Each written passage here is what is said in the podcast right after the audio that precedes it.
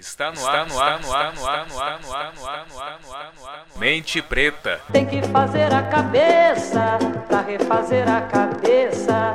Tem que fazer a cabeça pra refazer a cabeça.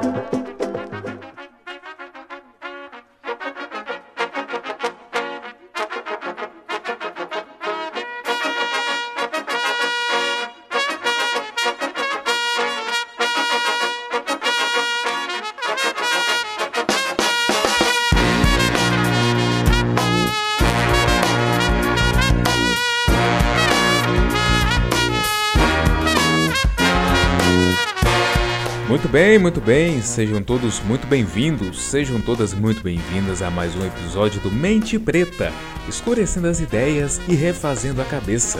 Um podcast para a gente discutir sobre subjetividade e relações raciais de maneira transversalizada, trazendo arte, trazendo cultura, trazendo literatura, trazendo saber acadêmico, saber popular, saber tradicional, para a gente pensar como que a gente consegue enegrecer as nossas ideias, o nosso pensamento e a nossa forma de agir no mundo. Meu nome é Bruno Vieira e você pode chegar.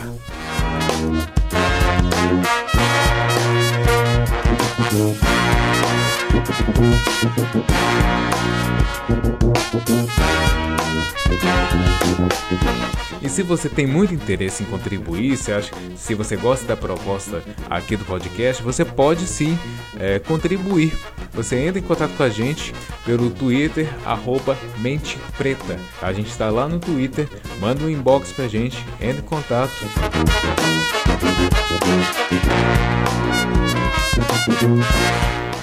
O podcast é feito por várias mãos aqui, galera. E a produção desse espaço é feita de maneira coletiva e de maneira muito dialogada com outras pessoas. Eu tô falando aqui, eu coloco a minha voz, mas na verdade quem tá por trás da realização desse podcast tem uma galera muito massa. Eu vou citar aqui a Educafro Minas na figura da Dandara Santos, que é uma pessoa que fortalece muito o rolê de produção daqui do podcast. E do lado da Dandara e do lado da Educafro tem o mestre de cerimônias do podcast de hoje, que é Luciano Jorge de Jesus, do nosso lado, ajudando firmemente na realização desse podcast. E qual vai ser o tema que a gente vai discutir hoje? A gente vai falar hoje sobre a relação do que é ser preto e preta sendo nerd. Se a gente está falando de subjetividade, se a gente está falando sobre cultura, a gente tem que inevitavelmente falar sobre esse aspecto da cultura que é da cultura nerd, da cultura de super-herói, da cultura pop, dessa cultura dos RPGs, dos jogos de tabuleiro, etc e tal. E é porque a gente não tem um pensamento muito consolidado, a gente acha que, é, por exemplo, que RPG é só coisa de gente branca, que as pessoas pretas não acessam, mas o próprio Luciano, por exemplo, que vai conduzir com vocês hoje o programa, ele é um mestre RPGista, né? Já participei com ele, né, de algumas cenas de RPG. Como é que a gente pensa então a subjetividade da galera que participa desse mundo nerd, sabe? O que é ser nerd sendo preto? São algumas questões que as convidadas do Luciano vão discutir na conversa com ele. Uma delas é a Kátia Maringolo, ela é educadora e professora, formada em letras e tem mestrado e está fazendo agora o doutorado em estudos literários. E do outro lado, a outra pessoa convidada do nosso podcast de hoje é a Camila Cerdeira, nascida em Fortaleza, no Ceará, escritora, fotógrafa, feminista, ativista negra e dos direitos LGBT. Quando a gente fala também de mundo nerd, a gente fala também de presença negra e de subjetividade negra no mundo nerd. Então queria deixar com vocês Luciano Jorge na condução do, das, da entrevista de hoje, do nosso podcast Mente Preta. Bora escurecer as ideias e refazer a cabeça. É com você, Luciano Jorge. Mente Preta. Boa tarde, bom dia, boa noite, sei lá, cara. Na internet não tem hora, não tem hora, velho. Essa voz que você escuta aqui é um pouquinho diferente daquela que vocês estão acostumadas e acostumados em ouvir. Bom, eu nesse exato momento eu tenho o prazer aqui de poder contribuir aqui. Você deve estar pensando, quem é esse cara? Então vamos apresentar. Eu sou o Luciano, Luciano Jorge Jesus, um dos colaboradores aí do Mente Preta. Estou aqui para poder ajudar um pouquinho com a construção desse podcast. Bom, eu estou aqui com duas participações muito especiais aqui para a gente poder conversar um pouquinho sobre pretos e pretas, mundo nerd, pretos e pretas na cultura geek, pretos e pretas na cultura pop, sei lá. A ideia é a gente tentar escrever isso legal, entender do que, que a gente está falando. E eu estou aqui com duas pessoas muito bacanas para a gente poder conversar sobre o tema. Se apresenta aí, Kátia. É um prazer fazer parte desse podcast.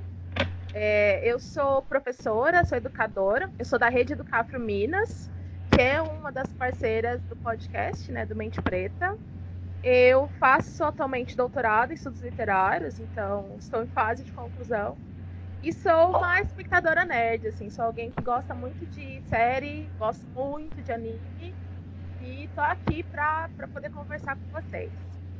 É disso que eu tô falando. Eita, nós. Agora eu vou aqui com mais uma apresentação fantástica também. Né?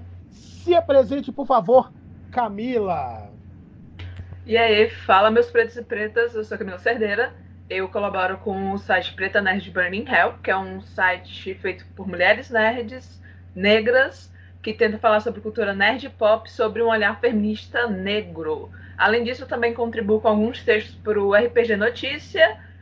E você vai acabar achando algum texto meu pela internet, algum vídeo, alguma coisa assim, porque eu estou sempre contribuindo com essa coisa. Eu sou cearense, sou fotógrafa, sou escritora e sou nerd de criação. Ah, que coisa boa que eu consegui, finalmente consegui fazer tempo que eu queria fazer esse papo sobre mundo nerd, pretos e pretas, e eu estou muito feliz com essa possibilidade. Estou ah, muito feliz que vocês tenham aceitado aí, meninas, esse convite, muito mesmo. Ah, antes de mais nada, eu queria. Ah, vamos fazer aqui. Eu vou dar uma subvertida aqui um pouquinho no roteiro que a gente preparou. Eu queria que vocês fizessem aí para mim uma pequena trajetória de vocês sobre esse conteúdo, sobre esse mundo nerd, sobre essa cultura pop que está, né? Dizem que está em voga e não sei o quê, diz que está na, que tá na, tá na moda, não sei o quê. Mas eu queria saber como que foi essa entrada de vocês, como que foi esse percurso, como está sendo, como está rolando esse percurso de vocês no mundo nerd. Começa aí, Kátia. É, então, eu, eu, comecei a. Então, assim, eu, eu, gosto muito de anime, é uma coisa que talvez é mais antiga de cultura nerd que eu, que eu esteja mais relacionada. Então, eu começo a assistir anime há uns 7, 6 anos. Na, na extinta TV Manchete, né? O canal Manchete já não existe mais. E a partir daí eu começo a perceber que é um gênero que, que eu gosto. Então, assim, eu gosto de luta, eu gosto de luta em série, gosto de luta em, em animações. E aí eu começo então a assistir. E aí, quando eu entro na universidade, quando eu tô na faculdade, eu me interesso mais pro anime. Tem um anime que é meu favorito, que é o Naruto, que é um anime muito famoso.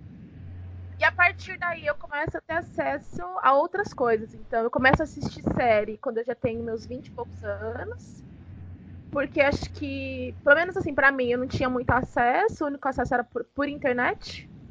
E eu vou começar a ter acesso à internet só na faculdade, então a partir daí começo a assistir série.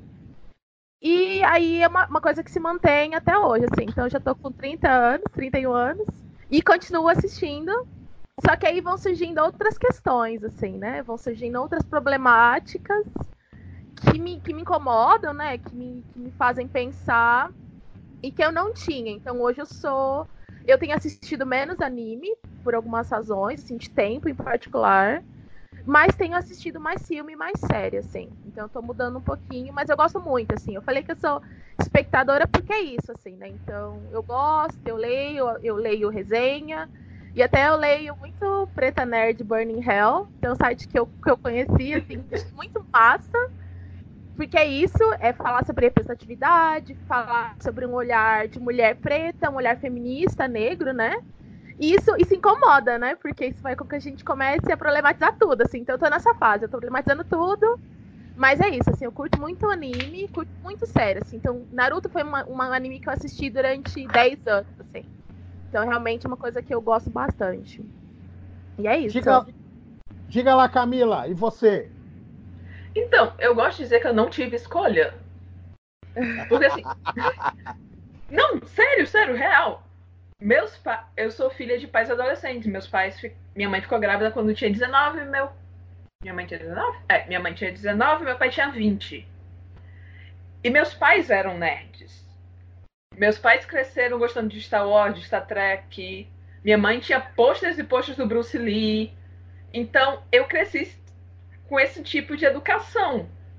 Eu lembro que, assim, meus pais sempre foram. Eram dois negros conscientes de universidade pública, né? Eles foram os primeiros da família, apesar de não se formarem, eles entraram. Então, minha mãe era muito engajada com o movimento social, meu pai era muito de esquerda, apesar do meu avô ser militar. E aí, eles eram nerds e politizados. E aí, eles me criaram. Aí, eu nasci do jeito que eu sou. eu não Olha. tive opção. É. Foi. Eu- Chegou e falou assim: tão que é seu. Eu, eu brinco muito que agora meus amigos estão começando a ter filhos, aí eles ficam botando roupinha de bebê, do Superman, não sei o que. Vocês estão criando, depois vai nascer eu. É.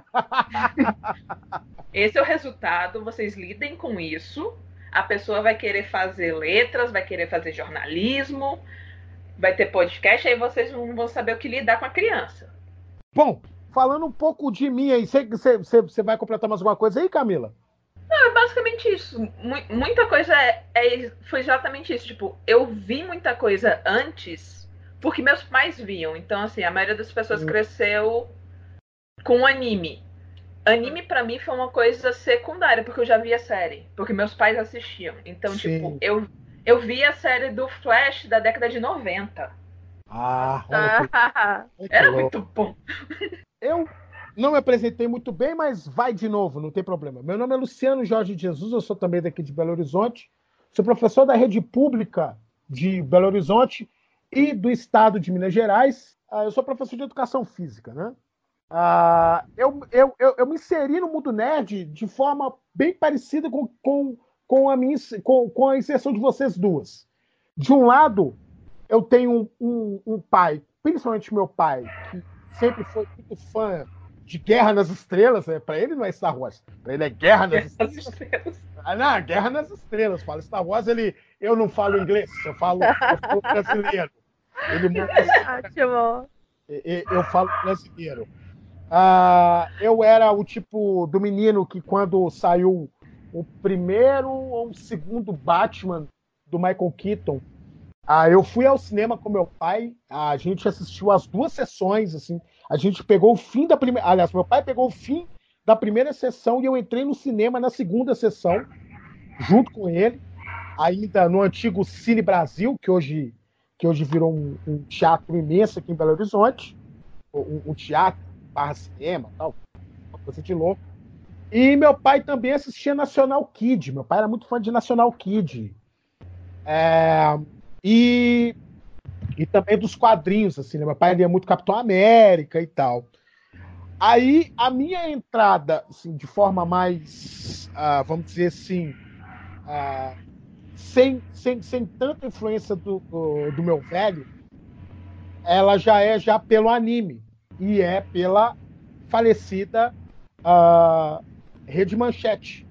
À época, com Yu Yu Hakusho, ah, só que o, o Yu Yu ele é, ele é, ele é posterior, né? mas ainda com ah, Cavaleiro Zodíaco, ah, ainda com, com as séries, né? com Lion Man, um, Black Kamen Rider, Giban, todas essas séries eu assisti, Changeman, Flashman, todas elas eu assisti durante a década de 80. Então a minha divisão era, de um lado, com os olhos totalmente vidrados no futebol, e de forma especial no, no meu time de coração, e do outro nos animes, uh, seriados e tudo mais. As séries vieram um pouquinho mais tarde. Mas e aí depois com o RPG, né? Eu comecei a jogar RPG lá meio da década de 90 e tal. Né? Mas isso aí a gente vai desenvolvendo um pouquinho ao longo desse bate-papo, que vai ser show de bola. Bom, é o seguinte, eu queria começar com vocês com a seguinte questão. A gente está falando de cultura nerd, a gente está falando de mundo nerd, de cultura geek, de cultura pop. Essas três coisas para vocês, elas têm o mesmo significado? Tem um significado diferente? Uma complementa a outra?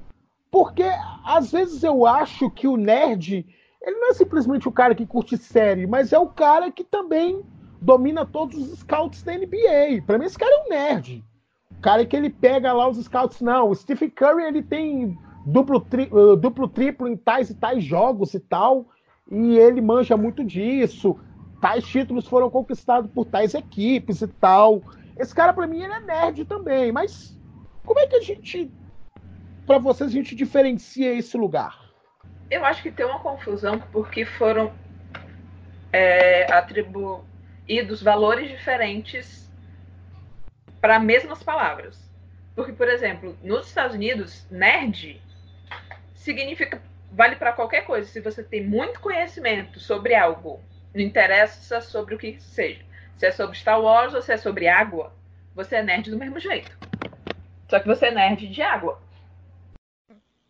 Aqui no Brasil, a gente teve o conceito do CDF na época dos anos 90, por ali. Sim.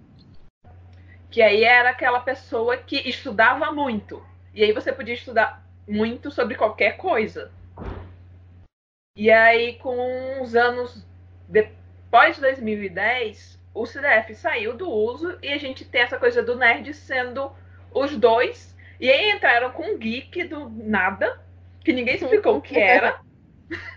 E a gente só aceitou que existia agora. É, eu acho que também tem uma coisa de quanto.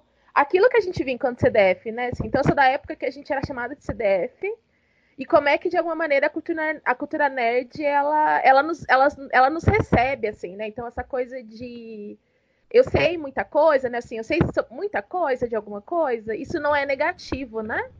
Porque eu consigo ver hoje nos meus alunos que tem, né, com a minha idade no ensino médio, é uma outra imagem que você tem, né? E o geek se tornou uma coisa, acho, extremamente positiva, mas também extremamente mercadológica, né? Assim, eu fico pensando nas.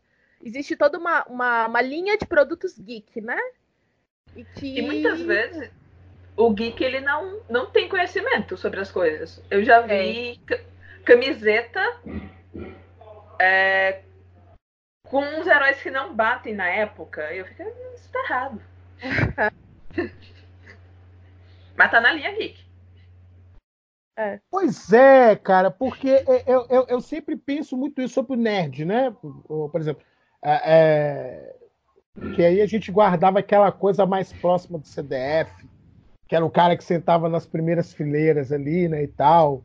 O cara que você perguntava, ele levantava a mão antes do, do professor concluir e tal, que era o CDF, o cara que dominava o tema e tal. E para mim o nerd é isso, é isso, é isso que a Camila falou, quer dizer, é o cara que, que tipo assim, é, você vira para ele, pô, eu sou o nerd, né? Eu, a, a, pô, Luciano, a, o pessoal me sacaneia assim, pô, o seu time Atlético Mineiro fala assim, cara, ó, o Atlético Mineiro conseguiu perder um título invicto. O cara, hã? Aí eu começo a detalhar a campanha de 77, 78. Porque são elementos que eu gosto de dominar e tal, que eu gosto de estudar e tudo mais. Tem uma relação de afeto, inclusive, e tudo mais. E aí a gente tem essa coisa, né, também, que é do mercado, né?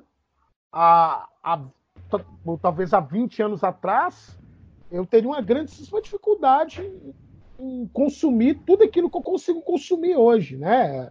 Seja consumindo comprando ou consumindo baixando, a, a, acessando série e tudo mais, né? Então a gente tem essa. E, aí, obviamente, a internet deu essa possibilidade, né? Então hoje, algo que, que para mim é muito estranho, mas que eu vejo muita gente que domina muito bem, por exemplo, é fulano de tal, quadrinho tal, e o roteiro escrito por ciclano. E eu fico assim, hã? Nossa, tem muito isso. Tem uma galera que paga, que entende canal, que entende tudo e tal. Aí você vai ver o roteiro, a pesquisa toda foi outra pessoa que fez. Isso é louco, assim, quer dizer, é, e aí, quer dizer, não estou querendo dizer também que, que a pessoa ela tá errada, mas Acho que é ela ser sincera com o público dela, né? Quer dizer, ó, aqui a gente não sabe de tudo, aqui a gente vai correndo atrás dos elementos e tudo mais. Pô, mas a gente já deu conta já disso aqui, né? Quer dizer, então a gente tá falando de coisas diferentes. Primeiro, o geek, a gente nem sabe de onde veio. Quem souber o que é geek, mande no nosso e-mail. Mande lá o que é o geek, que eu não faço a mínima ideia. E cultura pop é o que, gente? É, é tudo que tá É. nesse guarda-chuva? Como é que é? É, só queria retomar a questão, a, a questão do, do nerd, que eu acho que também tem algo enquanto negativo, assim, né? Tipo, o CDF, ele era uma. Porque eu me via CDF, né? Uma pessoa tímida, uma pessoa inteligente. Então, assim, eu tinha amigos por. que queriam estar comigo porque eu fazia tarefa, assim, né? Então, pensar também como é que o nerd. E eu acho que o geek, ele tem uma imagem extremamente positiva, né? Assim, você meio que inverte significados do que é ser geek e do que ser nerd, né? Assim. Eu não sei, eu acho que, que o geek conseguiu usar, pensar numa palavra para nerd, mas que também é isso, né? Nem todo mundo tem conhecimento, né? E você e vira uma coisa totalmente, né? Uma coisa muito, muito livre, assim, você sabe, você sabe o que, que é. Que eu acho que tem algo somente mercadológico mesmo, né? Assim, acho que é vender coisa, porque existe uma área de inteligência. Né? Ser nerd é ser inteligente. De alguma Eu vou- maneira, né? Eu vou puxar em cima disso que a Kátia falou, um fio. E aí eu queria que vocês conversassem, que, que a gente tentasse de- ah, desenvolver ainda, ainda nessa nossa primeira pergunta. Vou puxar um fiozinho daí que é o seguinte, que eu anotei aqui. Lá no meio da década de 80, né, início da década de 90, a gente tinha uma série de filmes e tal, e que os, né, você você tinha as oposições, né? Alguns filmes tratavam isso de forma um pouco mais, um pouco mais responsável, inclusive construíam uma reflexão como a Sociedade dos Poetas Mortos, que tem uma cena que, que eles convidam um, um dos rapazes que eram atletas para poder assistir a peça de teatro. E aí ele diz assim, pô, eu? Eu sou esportista, não sei. Isso, isso, isso, isso tá muito longe de mim e tal. Ele diz algo bem nesse sentido e tal.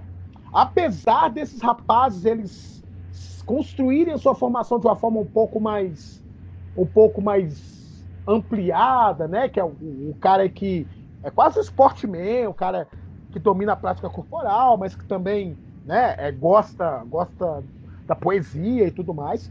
Mas aí também você tem uma série de outros filmes que, que, que tratavam de forma muito caricatural a imagem do nerd. E ao mesmo tempo esse cara ele idealizava um tipo de um tipo de mulher e o lugar que a mulher ocupava como também o lugar da dominação.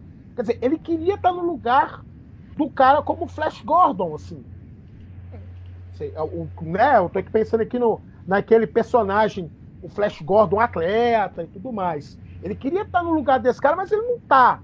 E ele vai fazer de tudo para ele ocupar esse lugar. E aí, quando eu puxo esse fio, eu fico pensando em como isso hoje acaba tendo um cenário, né, muito muito tóxico, né, para essa cena, em que a gente tem, por exemplo, a, a, a, a escritoras mulheres, né, mulheres cis e trans, que quando vão falar do seu trabalho, que quando vão falar do seu lugar e tal, elas são questionadas, ela tem o, o seu lugar questionado por esses nerds que se diziam humilhados e tudo mais. E mais do que isso, eles vão lá aquela legião, né, para poder ofender e tudo mais. Eu queria que vocês dessem uma uma desenvolvida nisso, ainda em cima desse entendimento de nerd, geek e tal. Eu tava conversando com uns amigos agora que teve o Dia do Orgulho Nerd. Ah, parênteses. Só para explicar que o Dia da Toalha e o Dia do Orgulho Nerd são coisas distintas que acontecem no mesmo dia. Não é a mesma coisa. Mas, voltando. Eu tava falando sobre o Dia do Orgulho Nerd, né? E aí eu peguei e comentei. Gente, o nerd sempre foi um babaca. Ele sempre oprimiu só porque ele sofria bullying na escola, isso não quer dizer que ele não fosse racista, que ele não fosse machista, que ele não fosse LGBTfóbico. Ele sempre foi. Então, quando a gente pinta essa ideia de que, ah, o pobre do nerd que era oprimido, agora ele tá oprimindo. Ele sempre esteve oprimindo. A diferença que tinha da década de 80 para agora é que alguém disse que era legal ele ser como ele é. Foi a única coisa que mudou, mas o resto estava igual. Diga lá, Kátia.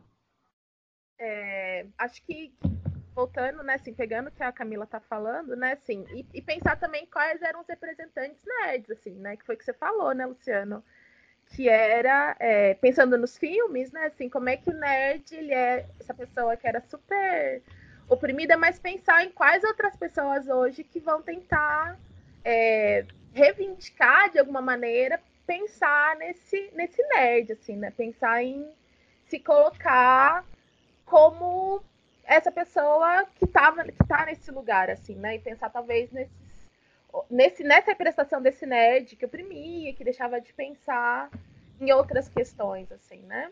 E acho que hoje a escrita das mulheres, ela vem né, em contramão a isso, né? Assim, mas tem muito a ver também, acho que essa coisa de, de, de ser objetivo e ser subjetivo, né?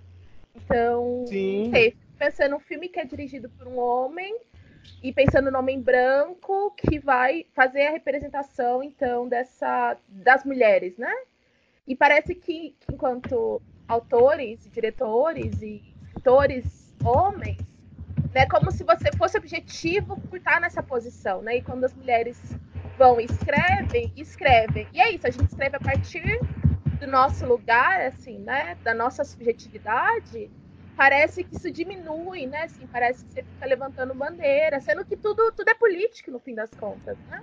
Não é isso, não tem nada objetivo nisso, né? Assim, como se você é, não estivesse tomando partido. E você tá, assim, existe uma nítida agenda muito misógina, eu diria, de representação de mulher, assim, né? E aí que eu tinha falado no começo, né, de como que eu tô é, cada vez mais me distanciando também um pouco, é por isso, porque você começa a ver que tem sérios problemas, assim, né? Então, na cultura nerd tem sérios problemas. Acho que o racismo, né, a gente tá falando desse lugar nosso, enquanto mulheres pretas, homens pretos e tal, para, pensando no nosso público também, né, como mente preta surge, é, é uma cultura super racista, né, assim, tem muitos debates, assim, né, tem tipo, mundo, mundo, mundo de debate porque a gente está nesse espaço e a gente não tem representação, né? Entre outras coisas, né? Sim, porque não é só ter representatividade, é ter representatividade saudável, né? Assim, representatividade positiva. Acho que é isso, né? Sim. Pois é, porque aí vocês vocês trazem para mim um outro elemento que eu acho interessante, assim, né? Que é a forma como a, a, algumas, algumas obras, algumas construções puxam debates que antes não apareciam. Nós temos aí, a gente pode pensar na própria Mulher Maravilha, a gente pode pensar, a, a Camila citou a Liga da Justiça, mas é engraçado, eu não vi a Liga da Justiça, eu preciso, eu preciso fazer isso. Eu não tá vi, perdendo tá? muita coisa, não. Pois é, é né? falar, não. Pensa negócio é. ruim. É. E aí, assim, é, é, e mais ainda a Capitã Marvel, e também uh, uh, Star Wars e Pantera Negra. Né? Quer dizer, ninguém questionou uh, O Senhor dos Anéis, que diga-se de passagem, gente, eu acho, eu ainda continuo achando aquele filme uma, uma, uma boa uma boa obra cinematográfica. Contudo, ela possui problemas. Né? Quando você pega o Senhor dos Anéis, se pega o pôster do Senhor dos Anéis, você vai ver um elenco todo composto por pessoas brancas. Ontem saiu o trailer do jogo que eu já já já eu já tô com hype dele lá em cima, o jogo do Kojima, que também é um cara que tem problemas para representar mulheres. É um cara que eu sou fã, é um cara que eu sou fã, mas ele tem um problema para reproduzir mulheres. Saiu o trailer ontem do Death Stranding, Death Stranding e não tem nenhum personagem negro, nenhum personagem negro, nenhuma personagem negra. Eu não sei se tem personagens de origem, uh, de origem asiática, mas eu, eu uh, latinos menos ainda. Eu não vi, mas não sei, pode ser que, né? Eu vou ter que ver de novo. Mas personagens negros eu não vi. E esse debate não vem. Quando se tem uma produção cinematográfica com uma mulher que é uma mulher que que, que ela, ela, ela, ela tem total noção daquilo que ela quer fazer, ela não é uma alegoria para um herói agir. ela não é uma motivação, ela tem motivação própria, as pessoas questionam, como foi o caso tanto da Mulher Maravilha quanto uh, uh, da Capitã Marvel. O Pantera Negra, então, todo mundo ficou revoltado porque só tinham dois brancos em um elenco e aí eu dizia: Gente, vocês. Tinha muito. Eu, eu, Tinha também- eu tinha cortado. eu achei que dava para deixar lá o, o- Não dava, porque o, o, o Rosa ele já tinha aparecido já nos outros filmes, né? Mas é, o, o- mais emblemático ainda é que as duas presenças brancas do Pantera Negra são as duas presenças do filme que não teve nenhum personagem negro. No caso, os dois participaram ah, da saga dos Anéis e o Hobbit, né? Então, ah, ah, a gente nota que esse problema. E aí, Star Wars é a mesma coisa, né? Porque a gente vai pegar Star Wars, né? eh, querendo jogar a. a, a- ah, como é que fala? O rating, a. a, a- oh, meu Deus do céu. A nota. A, Ah, a nota avaliação. do filme- a avaliação do filme lá para baixo, sem o filme ter saído, por quê? Porque não existia mais um homem branco portando um sabre de luz. Né? Porque é um absurdo um homem negro portar um sabre de luz. É um absurdo uma mulher dominar a força sem, é, é, é, sem a ajuda de ninguém, ora bolas. Que absurdo, né? Como assim ela deu um salto mortal e pulou um- um- um- um- um- uma nave é, e não sei o que? Isso, Bom, é super normal uma pessoa fazer levitar um- um- Uma uma coisa nave. que eu queria muito é que esses filmes me explicassem como eles justificam a Leia. Porque ela é li- líder da rebelião rebelde com, inteira. Ela é um general na trilogia clássica inteira. Ela nunca foi treinada pela força e ela resgata no segundo filme. No segundo filme, o Luke, porque ela acessa a força e sabe exatamente onde ele está.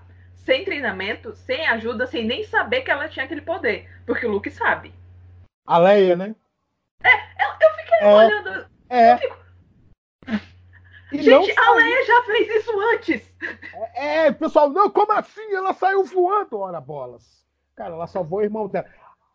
Falta explicação. E isso, por incrível que pareça, é um problema de uma personagem que se tornou um ícone, um ícone, um dos ícones da cultura pop, assim, né? Eu, eu- eu acho importante dizer isso. Ou seja, fazer esse tipo de observação não quer dizer que a gente está jogando a obra fora.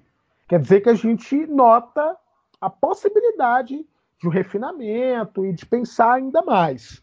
Nossa senhora, só tem 30 minutos, eu tô adorando. Não, nem, nem isso tem. Mas vamos lá, mas vamos lá. Qualquer coisa a gente vai, a, gente Uma vai coisa que eu volta. queria citar Diga. é, é sobre como a presença da gente incomoda. Porque em Star Wars tem um personagem negro. Gente, é um. Não tem, tipo, não é um, um Wakanda no espaço, não. Tem um cara. Exatamente. Mas a presença dele causou um genocídio branco. E isso reflete muito o que é a nossa existência. Tipo, você vai pra uma balada que não seja funk, pronto, é isso, é o suficiente. Você já lotou o ambiente. Sim, sim. você é a cota, assim, né? E, e acho que isso, isso tem muito a ver também com o discurso da de, da- de uma certa inclusão, que eu acho que é um pouco mercadológica, né? Assim, de, de você colocar. É que são totens, né? Você coloca o personagem negro pra falar, tá vendo? A gente não é racista, a gente não é. Né, não é machista, não é misógino, fala com uma mulher aí a coisa resolve, assim, né? Mas como é que isso tem que ser de qualidade também? E é isso, fica todo um debate gigantesco e a gente tá discutindo fantasia, sabe? Não tem. É, é isso, assim, você tá discutindo referencialidade. a- E assim, a realidade é extremamente diversa, só olhar pro lado. Então, assim, a gente fica. Tudo bem ter zumbi de gelo, tudo bem ter dragão, tudo bem o cacete. Mas tinha um preto ali que não era escravo, isso aí já é absurdo. E aí o pessoal fala que, tipo, ai, fidelidade histórica. Eu não sou uma invenção do século XXI. Eu não preciso de Wi-Fi para existir. Pois é. Tinha na época, no século XVI, no século XII, no século III. Existiam. É, esse, e, e aí, e aí esse, esse é um outro elemento, né? De como a, a, a, a, crítica, né? A, o choro, eu diria, é que, que ele ainda é fundamentado em um pensamento centrado em um modelo ideal, que é um homem branco. É, é, ele não pode ser mais velho, por sinal. Ele tem que ser cisgênero, ele tem que ser heterossexual. Né? É, é, é, e segundo o discurso deles, ele não pode nem dar pinta. E aí, se ele der pinta, segundo os chorões. Quer dizer, ainda em cima dessa análise, ela é uma análise que ela ainda idealiza, né? E ela, e ela, e, e ela aponta assim, né? A, a, Pô, mas é, olha só quantos jogos a gente teve. A gente teve o Watch Dogs 2, em que o, o protagonista era um homem negro e tudo mais e tal. Mas quando saíam os jogos lá na década. Quando, quando saiu, por exemplo, o Resident Evil 5, que tem vários e vários e vários problemas. Eu estou rejogando ele, estou pegando todos esses problemas. Tem vários e vários problemas em relação a, a, a, ao modo como um, um, país, o continente africano é representado. Ninguém diz nada. É por quê? Porque a cota já está preenchida, né? Ou supostamente preenchida. Mas em cima disso, eu queria uh, que a gente fosse para a segunda perguntinha aqui, que é o seguinte: como que vocês notam que a população negra tem dialogado com esse tema? Vocês acham que passa batido? Vocês acham que como, como que vocês notam que a população negra vai para o cinema assistir a Guerra nas Estrelas, como diria meu pai, no fim da década de 70? Primeiro que ela não ia, ela passou aí. E isso gera uma transformação. A gente tem que pensar, inevitavelmente, que houve a evolução econômica aqui no Brasil, principalmente com o PT, que a periferia começou a ter acesso a, a uma renda que ela não tinha para conhecer coisas. Então você começa a ter internet, TV a cabo, ir mais ao cinema, você começa a consumir mais. E aí você consome e você percebe que talvez você não esteja lá. um efeito que eu percebi muito, eu tenho um amigo meu que ele não é nerd, nem um pouco não entende nada de quadrinho, não entende nada de nada.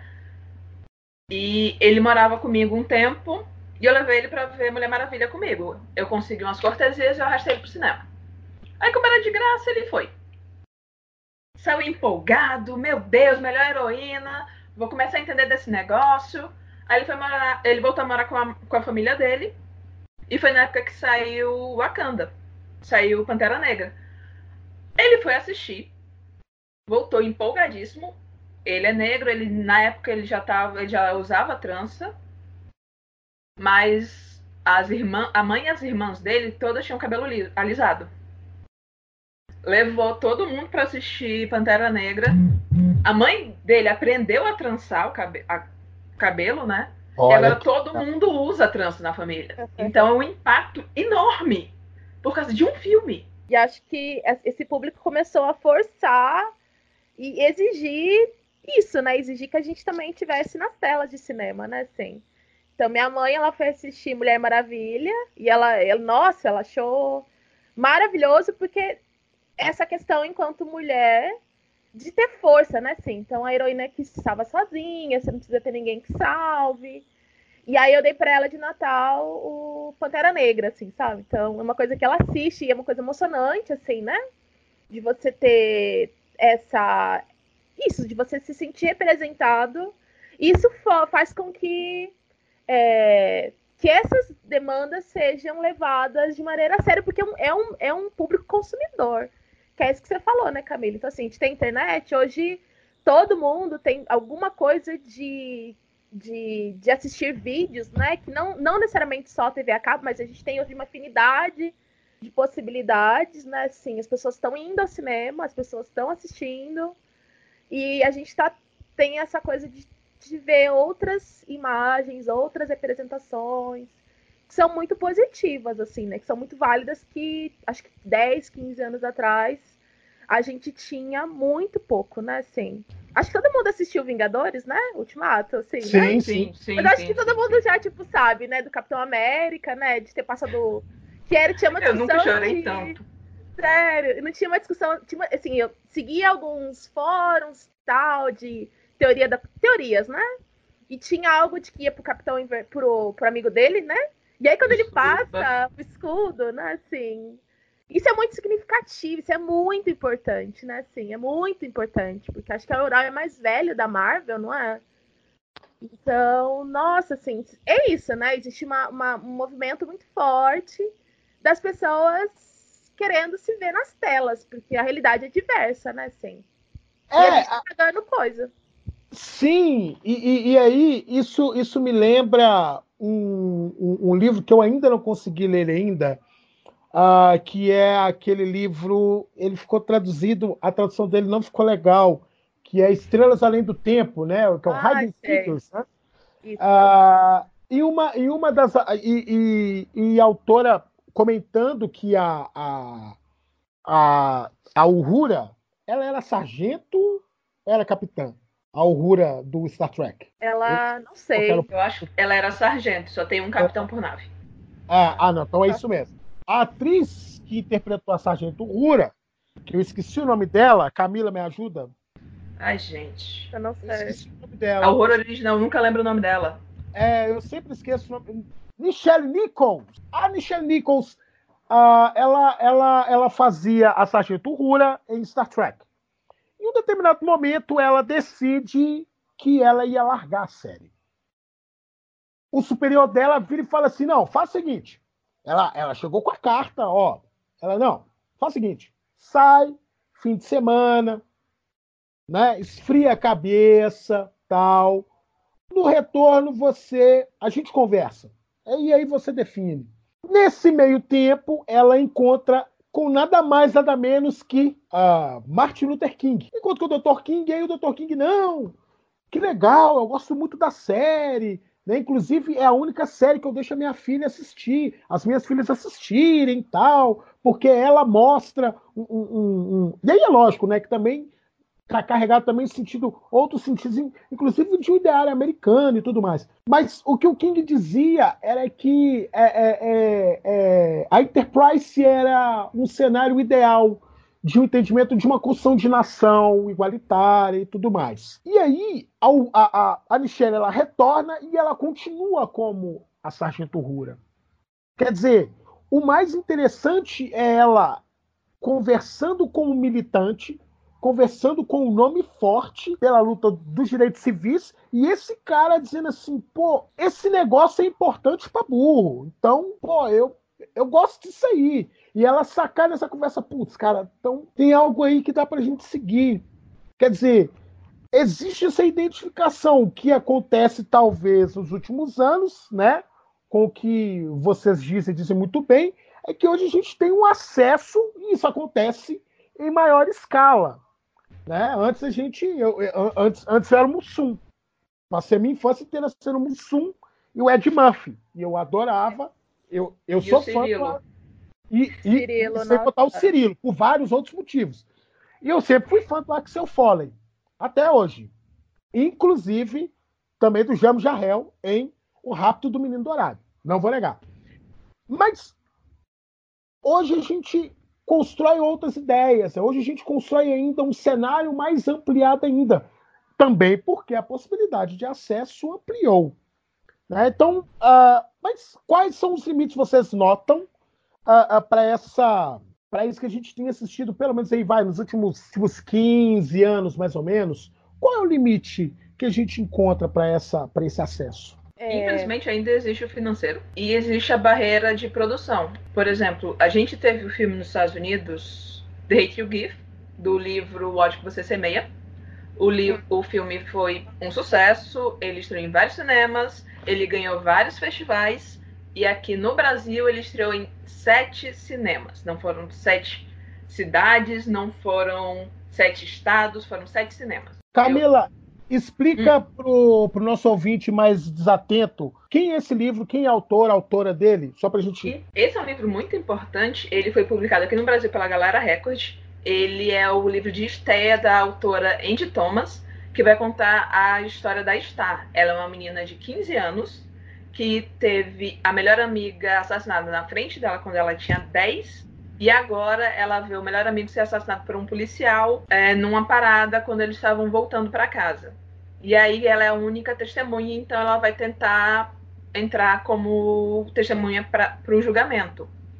E aí vai contar como é que ela lida com esse trauma e como é o processo jurídico e sobre essa questão da brutalidade policial. É um livro brilhantemente escrito, ele tem uma linguagem jovem, porque ele é um livro young adult, ele é voltado para o público jovem. Ele é muito atual, ele é muito importante. Ele foi feito um filme belíssimo. Ele tem, ele é estrelado pela Manuela Stenberg, que é uma atriz, atriz e militante norte-americana. E ele não chegou no Brasil. Simplesmente porque ainda tem essa ideia de que filme com protagonismo negro não vende. Se ele não for um grande blockbuster como Pantera Negra, ele não chega.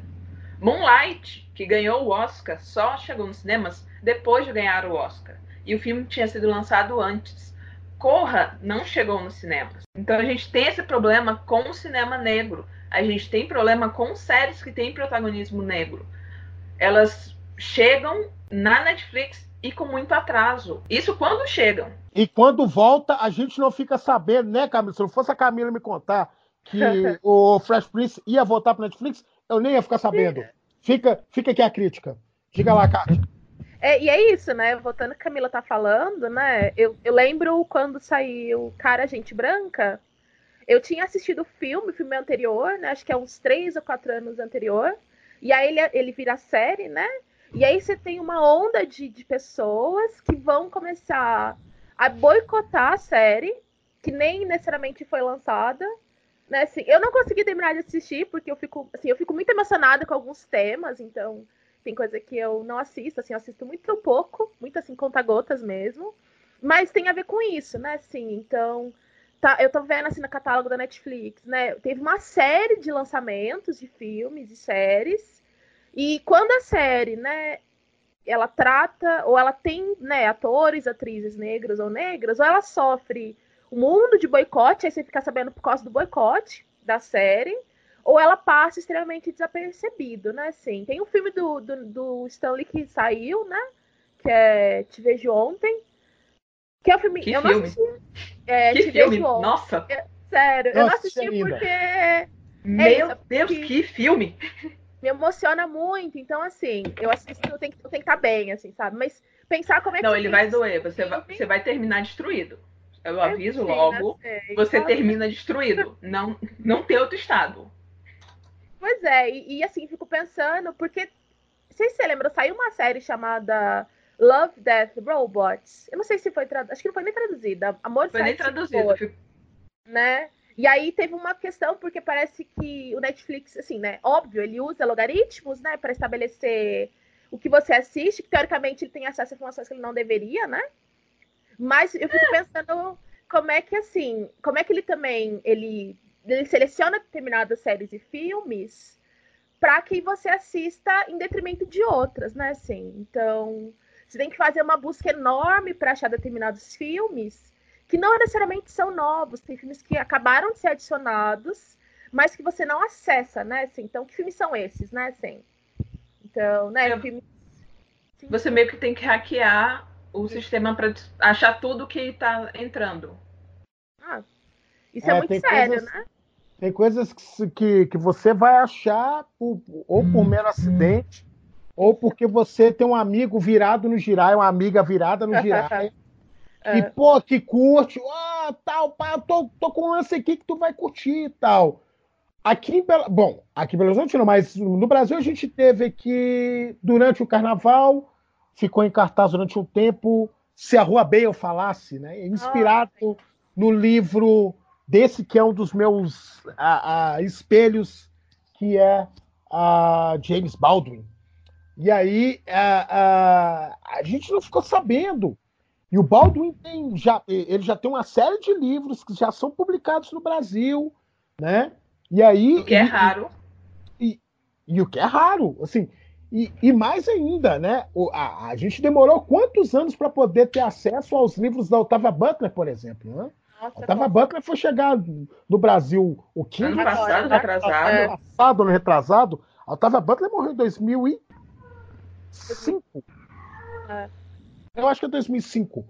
Quer dizer, olha, olha, olha o tamanho do gap que a gente tem quando não se tratam, né, quando não se trata de, de, de, de, de grandes produções, né?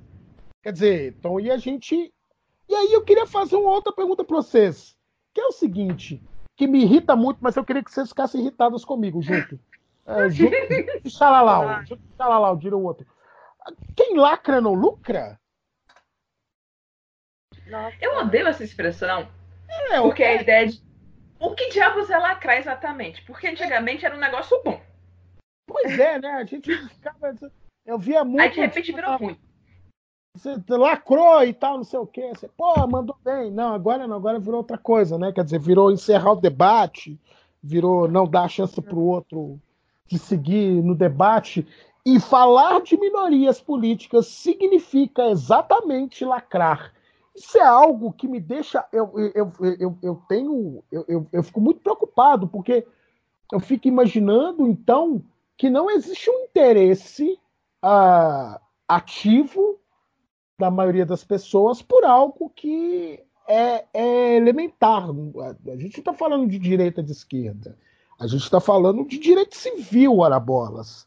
De direito à igualdade, de direito à diversidade, de, de, de direito à diferença desse mesmo lugar. Quer dizer, e o que a gente nota com essa ideia do quem lacra não lucra é exatamente isso, né? Ah, fizeram isso durante um tempo, por exemplo, com, com os quadrinhos. Né? E disseram que os quadrinhos não estavam vendendo porque mudou. Né? Porque agora não tem mais o Thor, agora tem a Thor. Porque agora não tem mais o. Coisa É. física, gente. Pelo amor de Deus, eu não aguento mais papel. E aí, quer dizer, e aí a, a, a, a Rebeca Puig, ela, ela, ela tinha um, um- um vídeo que eu falei para ela durante a diversão offline, grava de novo, porque a gente precisa. Ah, um, um vídeo sobre mercado editorial. Ela pegou o mercado editorial e explicou como não tem nada a ver a ideia de que a escrita voltada a, a- a uma diversidade de personagens, como a Miss Marvel, como o, o, o Homem-Aranha do Miles Morales, como a própria Thor, a Iron Heart, que é a, a Riri Williams, a- a- os arcos de Pantera Negra, não tem necessariamente a ver com a, com, com- a falta de venda. Né? Ela explica isso tintim por tintim. Eu não vou conseguir achar agora. Se a gente achar em algum momento, a gente lança para vocês. Né? Quer dizer, então essa ideia ela serve muito mais para tentar diminuir esse acesso, diminuir essa, essa, essa presença, esse rosto preto ocupando outros lugares que não é o lugar que eles desejavam para a gente, é isso? Essa galera que fala ah, quem la- lacra não lucra, eu quero que você me dê estudos, me dê estatística, me dê os números. Porque eu consigo lhe dizer qual é o, as- o show mais assistido mundialmente da, da Netflix. E ele tem cinco pessoas gays, das quais duas são não brancas. É o Eye. Essa é a série mais bem sucedida. Eles estão gastando todo o dinheiro que eles podem para promover, para levar esse povo, porque todo mundo assiste. E é uma série que está voltada e tá cada vez voltada mais à inclusão. O programa original, que aconteceu no, começo dos anos 2000, eram quatro gays cis, brancos e um latino, ajudando homens héteros, cis, brancos em sua maioria. Agora, o foco está sendo o máximo de pessoas não brancas, o máximo de mulheres, o máximo de pessoas LGBT. Então, é uma, é, um, é uma série aberta sobre diversidade, onde eles vão falar sobre o valor humano. E tá fazendo sucesso. E todo mundo assiste. Pantera Negra fez sucesso. Capitã Marvel do- bateu 2 bilhões. Mas é, eu quero os números que ele para me provar que quem lacra não lucra. Porque eles só dizem, ah, o- os quadrinhos estão indo mal. Meu amor, os quadrinhos estão indo mal há 20 anos. Exatamente. Eu fico pensando assim, quem tá nas posições de poder, né? Porque é muito a ver com o mercado editorial, assim. Então, quem, quem é dono das grandes editoras no Brasil, assim, né? São pessoas, né, assim, na maior parte das vezes, pessoas brancas, né? Pessoas cis. E aí eu fico pensando que todas as posições de poder, né? As, as, escolha, as posições de escolha, né? São pessoas que não pertencem a- ao, aos grupos minoritários, assim, né? E aí eu acho que tem muito. E é uma coisa que a gente comprou durante muito tempo inocentemente, assim, né? Então, olha, literatura de mulher não vende, literatura de escritora negra não vende, literatura é, LGBT não vende, literatura, né, assim, que é da minha área, que é literatura, e aí você vê, assim, eu fico pensando na Conceição Evaristo, que é uma escritora só publica por editoras independentes, né, editoras fora do grande circuito de editoras, e ela é vende difícil. muito livro, né? Assim, é, é, é difícil, né? Assim, você vai nos eventos, ela leva os livros dela, mas é, é uma escritora que está se mantendo há pelo menos 10 anos no mercado editorial, vendendo livro e fazendo palestra, né? Assim, que é uma realidade super é, incomum. Eu não, eu, não, eu não consigo pensar em outra escritora contemporânea, né, branca, né, uma pessoa de cor ou não, que esteja numa posição como ela, assim, né? que tá numa editora, porque é isso, tá uma editora independente, né, várias editoras independentes que tá vendendo livro. Então a gente, durante muito tempo, a gente compra isso, né? E eu acho que a cultura pop, às vezes, a gente consome um pouco inocentemente, né? Assim, foi a que a Camila falou. Você tem numa série dragão, zumbi de gelo, e o pessoal fica debatendo que por que não tem pessoa negra, entendeu? Tipo, não, tem que ter pessoa negra mesmo, sabe? Porque a gente tá pagando, a gente tá consumindo e a gente consome né? Pantera Negra foi isso. Você viu a maior galera indo assistir, assim, né? Pessoal fazendo vaquinha, pessoal ajudando quem não tinha, né, assim, condições para ir para assistir o filme e vendeu muito, assim, né? Muito, muito mesmo. Então essa história de mas eu acredito que seja um empecilho no sentido do quê? Você tá numa, fica passando uma grande editora, né? Ou uma grande distribuidora, né? Eu sou uma pessoa negra, tal, e é isso que eu quero falar eu acho que isso tem menos aceitação no sentido de o que vai ter financiamento ou não. Né? Porque tudo aquilo que é. Desculpa, pode falar. Luciano. Sim, sim, sim. Diga lá, diga lá. Pode continuar. Não, assim, tudo aquilo, assim, os, os, os filmes que vendem, né, que mais lucram, é só a gente abrir, não sei, Netflix e ver o que tá lá, né? Todo mundo é branco, entendeu? Essa é uma parte dos filmes e séries. Se pensar nesse catálogo que a gente tem no primeiro momento, são pessoas brancas. Mas assim, a questão é essa, né? Sim, tem mais produções com, esse, com essas, essas, essas pessoas, porque eu acho que em termos de investimento, são filmes que têm mais chances de ganhar investimento. Isso não quer dizer que vai vender, né? Assim, mas. É, e, e aí a gente. E aí a gente tem outras duas questões, né? Que é a seguinte: primeiro, uma das editoras que hoje tem feito mais sucesso entre leitores de ficção científica é a editora Morro Branco, sinal. Editora Morro Branco, se quiser patrocinar, é nós, estamos aí, não tem problema nenhum. né? Quer dizer, produzindo.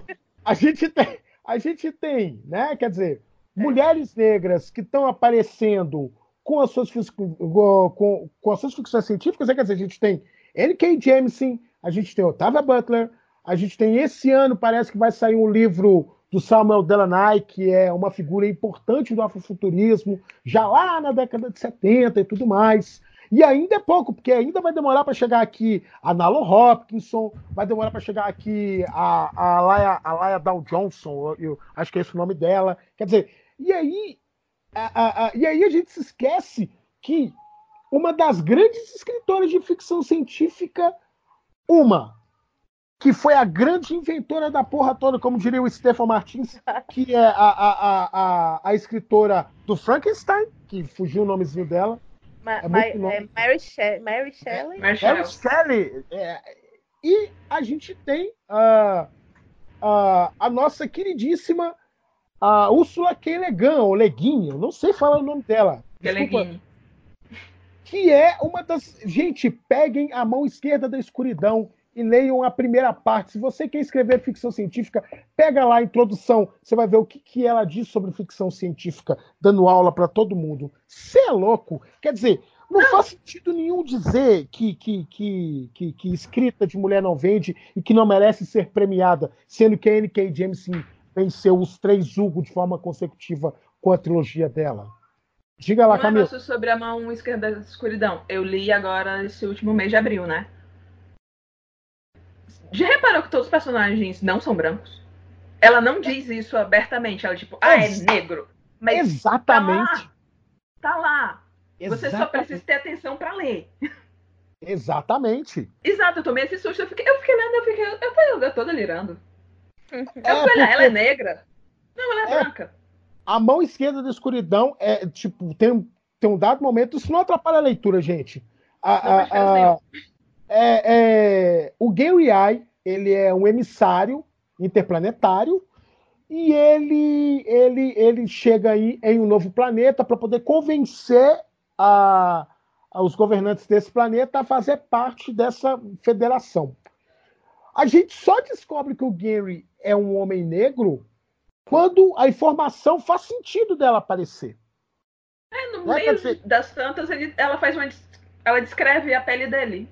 Só, só isso, nada mais. Quer dizer, isso é algo que, que, é, que é muito significativo, né? Então, assim, é- é- é- é, não faz sentido dizer isso, né? A gente tem grandes...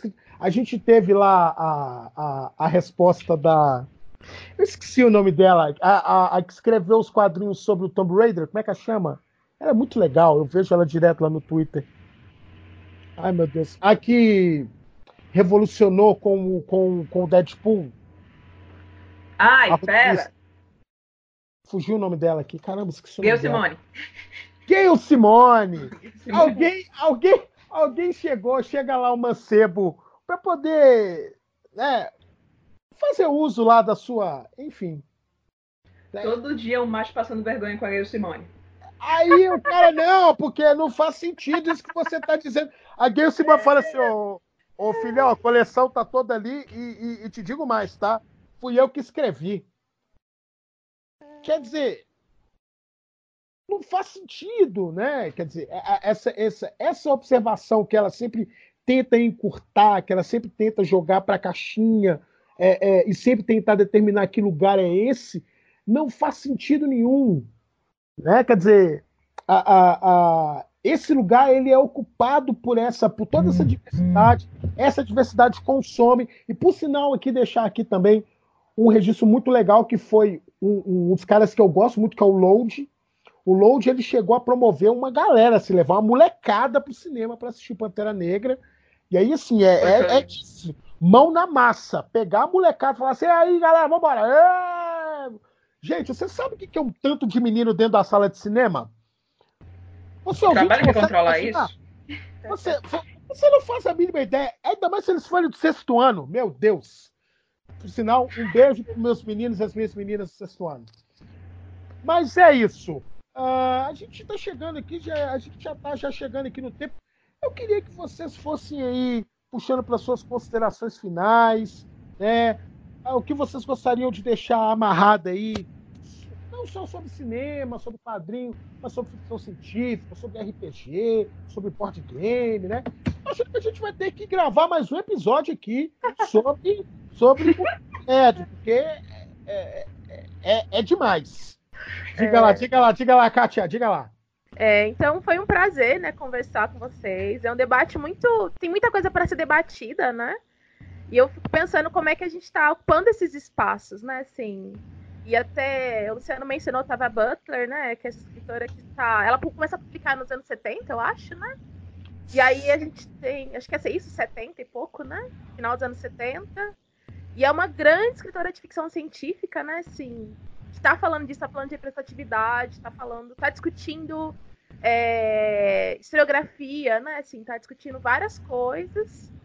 E também pensar como é que a gente também precisa ter mais, eu acho, consciência e responsabilidade é, na hora de consumir, né? Assim, na hora de, de- Porque se a gente está exigindo representatividade melhor, né? Mais positiva, a gente não merece aceitar qualquer coisa, né? Assim, acho que a gente merece ser bem representado e escrever, né?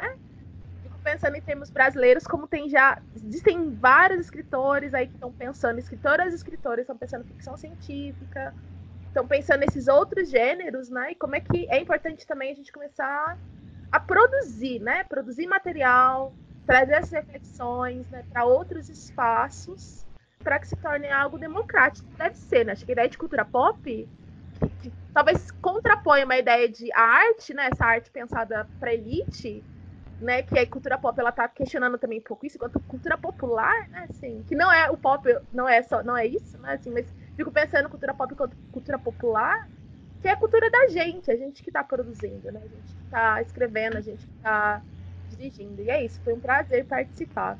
Espero conversar com vocês, né, futuramente, ter uma, uma conversa que, nossa, vai render pra caramba.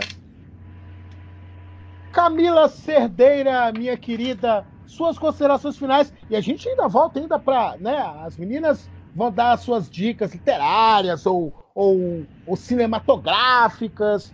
Mas diga lá, Camila Cerdeira.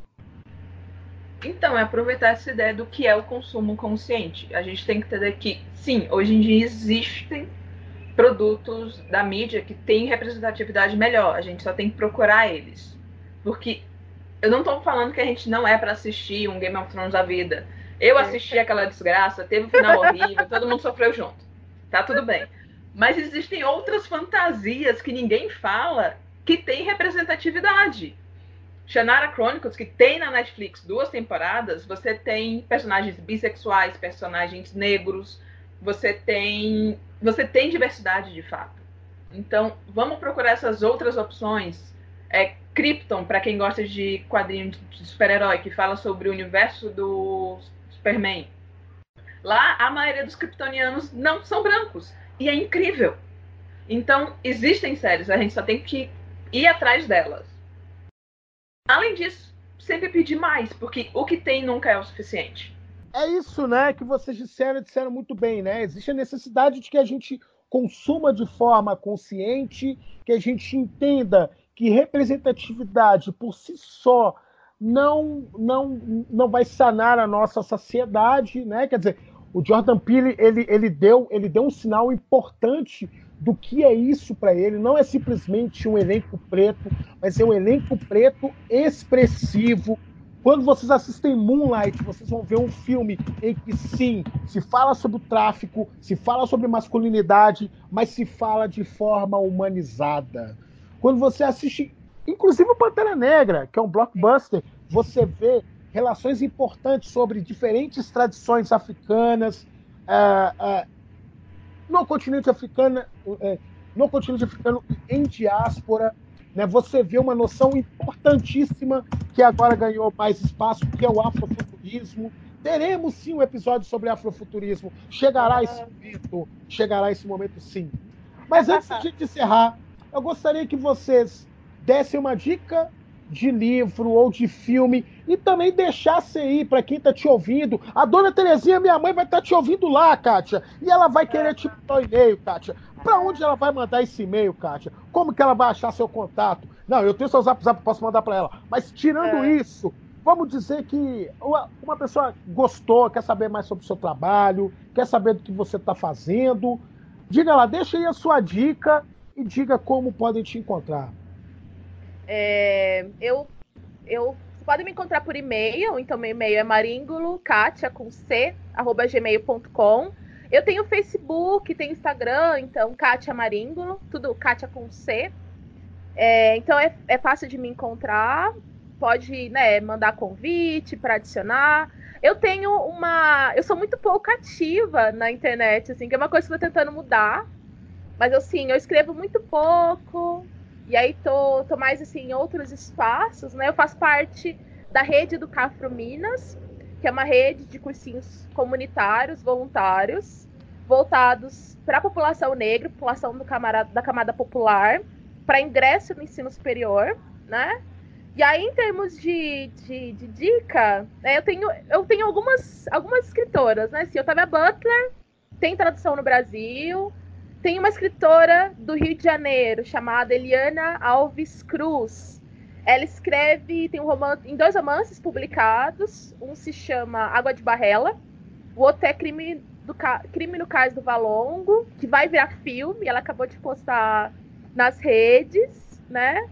E fazendo um pouquinho de merchan, eu traduzi um livro da Bell Hooks, que acabou de sair pela editora Elefante, então, né, saíram duas edições. Saiu um livro anterior e saiu esse. Então, são pessoas que eu acho que valem muito a pena ler. Ana Maria Gonçalves, Um Defeito de Cor. Acho que é isso de dica, muita dica. Obrigada. Nossa, mas só o livro, o, o, o Defeito de Cor, ele já dava já pra... Pois é, é.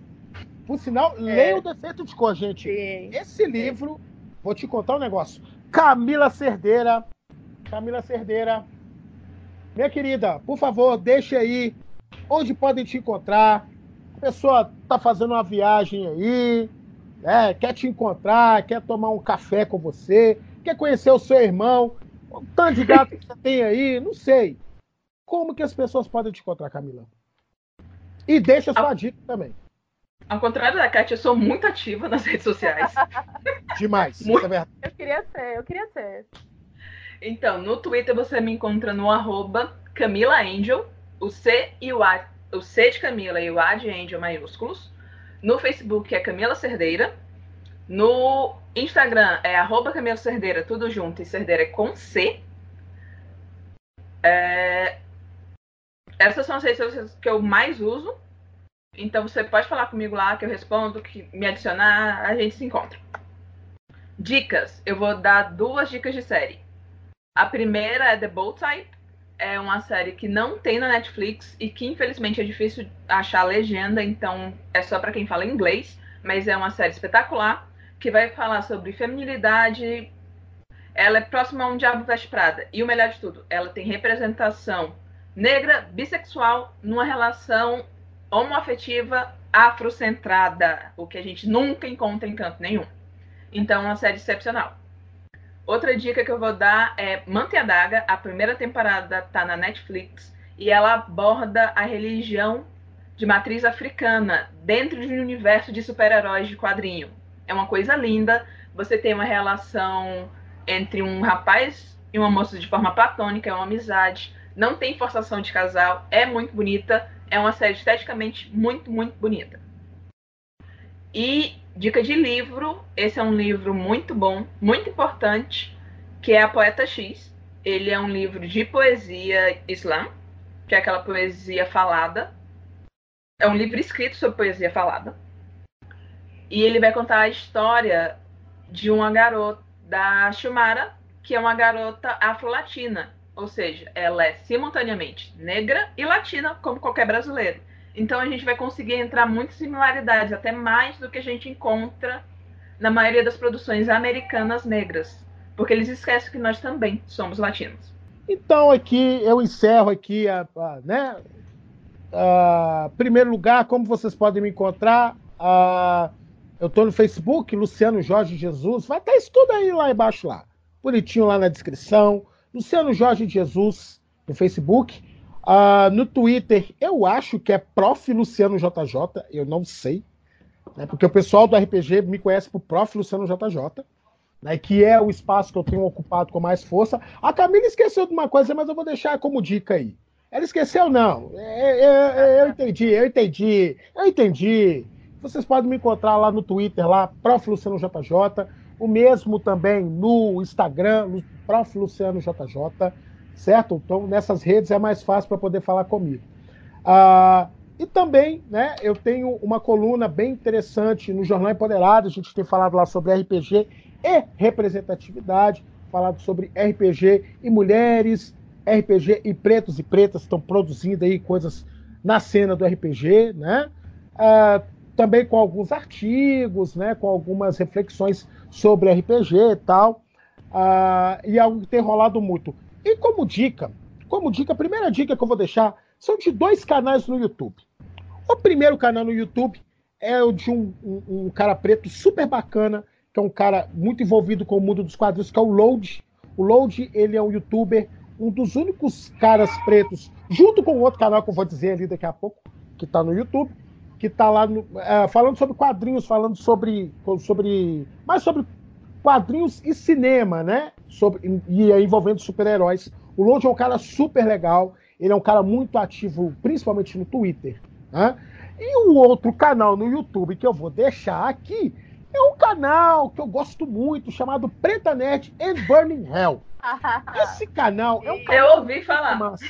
Esse canal, cara, esse canal, cara, olha só. Esse canal, elas falam sobre ficção científica e, e aí tudo com uma abordagem afrocentrada, né? mais ainda do olhar de mulheres negras. E aí, né, a, a, a gente vai notar diferenças de olhares entre essas duas moças que estão ali, que é a Anne e a Camila. Tem mais gente, Camila? Acho que não, né? Ou só vocês Tem mais gente na equipe, mas elas não estão fazendo não vídeo ainda. Ah. Tem uma que a Dani faz vídeo de gameplay. Então, para quem curte ah. games, tem a Dani fazendo vídeo, porque eu não jogo nada. Eu só ah, jogo RPG, board game. Pois é. A Camila tá lá falando sobre RPG, ela fez lá um, um, um review bem interessante sobre Tormenta. E vocês verão a Camila por aí jogando Tormenta em algum momento, entendeu? As coisas estão caminhando aí. Você vai rolar. Eu não vou dar spoiler, não, porque, né? Vai que, né? E aí, tem essas duas dicas aí de canais interessantes para vocês verem. A, a, a, gente tem um podcast também super legal que é o Lado Negro da Força. Eu não sei como é que tá a produção dele. Acho que eles, a galera voltou a, a produzir de forma mais ativa. Eles deram uma pausada e aí voltaram com, com, com, com um gás legal, né? E como produção literária, vou deixar aqui para vocês aqui um livro e um quadrinho. Primeiro quadrinho, que é um quadrinho lindo, que eu e a minha companheira nós temos ele autografado pelo cara que fez, que é o Angola Janga, uma história de Palmares, escrito pelo Marcelo de Salete. O Marcelo teve aqui em BH ano passado, tava todo mundo esperando o Steve McKean aqui, que é um cara muito legal, um quadrinista fera que escreveu com que ele é ilustrador junto com o Neil Gaiman e tal. Mas eu tava esperando o Marcelo de Salete. Marcelo de Salete é um cara super legal, domina muito a, a, a, os elementos que permeiam a cultura afro-brasileira. E esse quadro Angola Janga vai falar sobre várias, são, são várias histórias que circulam pelo grande quilombo de Palmares, né? Porque a gente ia dizer quilombo de Palmares, pensa que é um só. Não. É uma cidade, velho. E o trem é imenso. E são várias e várias histórias que estão ali. Então é um quadrinho lindo, um quadrinho maravilhoso. E deixo para vocês também aqui finalizando um livro que eu tô lendo ele agora, que é o livro de um cara chamado Clyde W. Ford. O livro se chama O Herói com o Rosto Africano, que é um livro que esse cara ele vai desconstruir um pouco a ideia do, do, do herói, que ele está sempre focado no rosto eurocêntrico, né? Então agora ele vai desconstruir essa ideia para mostrar como existem heróis e heroínas de rosto africano. Ele tem algumas questões, acho que falta um pouco aparecer a diversidade da sexualidade, né? Mas já é já um avanço interessante. É um livro bem legal que eu super indico para vocês. Ele saiu pela, pela, pela editora Selo Negro. É um livro muito legal. E esse livro eu peguei ele na biblioteca da minha escola, eu confesso. A biblioteca da minha escola tem muita coisa legal. Professores e professoras, acessem as nossas bibliotecas. Ah, e é isso. Mas eu queria agradecer demais, mas muito assim, Kátia, Camila, queria muito agradecer vocês pela presença de vocês, pelo bate-papo que só faltou a cerveja ou o suco, sei lá, verdade? Só faltou isso para a coisa ficar ainda mais agradável. Queria agradecer demais. Muito bom participar. O podcast aqui foi ótimo. Então eu e... agradeço muito a participação. E é isso aí, galera. Tchau para vocês. Beijo.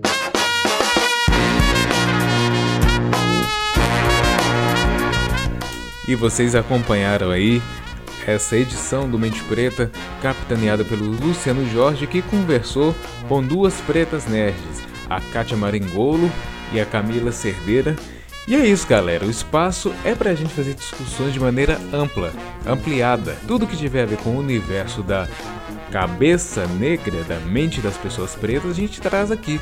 Não só no universo acadêmico, que discute a psicologia, a psicanálise, né? Mas também, assim, a subjetividade por trás da participação, de estar em espaços é, espaços de cultura pop, espaços de cultura nerd, de cultura geek, etc, etc, etc, né?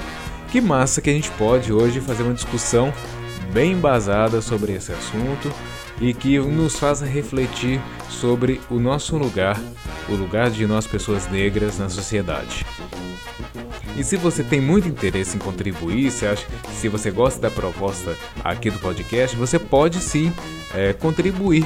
Você entra em contato com a gente pelo Twitter, arroba Mente Preta. A gente está lá no Twitter, manda um inbox pra gente, entra em contato, fala com nós, que a gente dialoga e tenta é, avançar com a sua sugestão, tá bom? Meu nome é Bruno Vieira, esse é o podcast Mente Preta, escurecendo as ideias e refazendo a cabeça. Muito obrigado por você que nos acompanhou até este momento e até a próxima aventura. Mente Preta. Violentamente pacífico, verídico, vim pra sabotar seu raciocínio.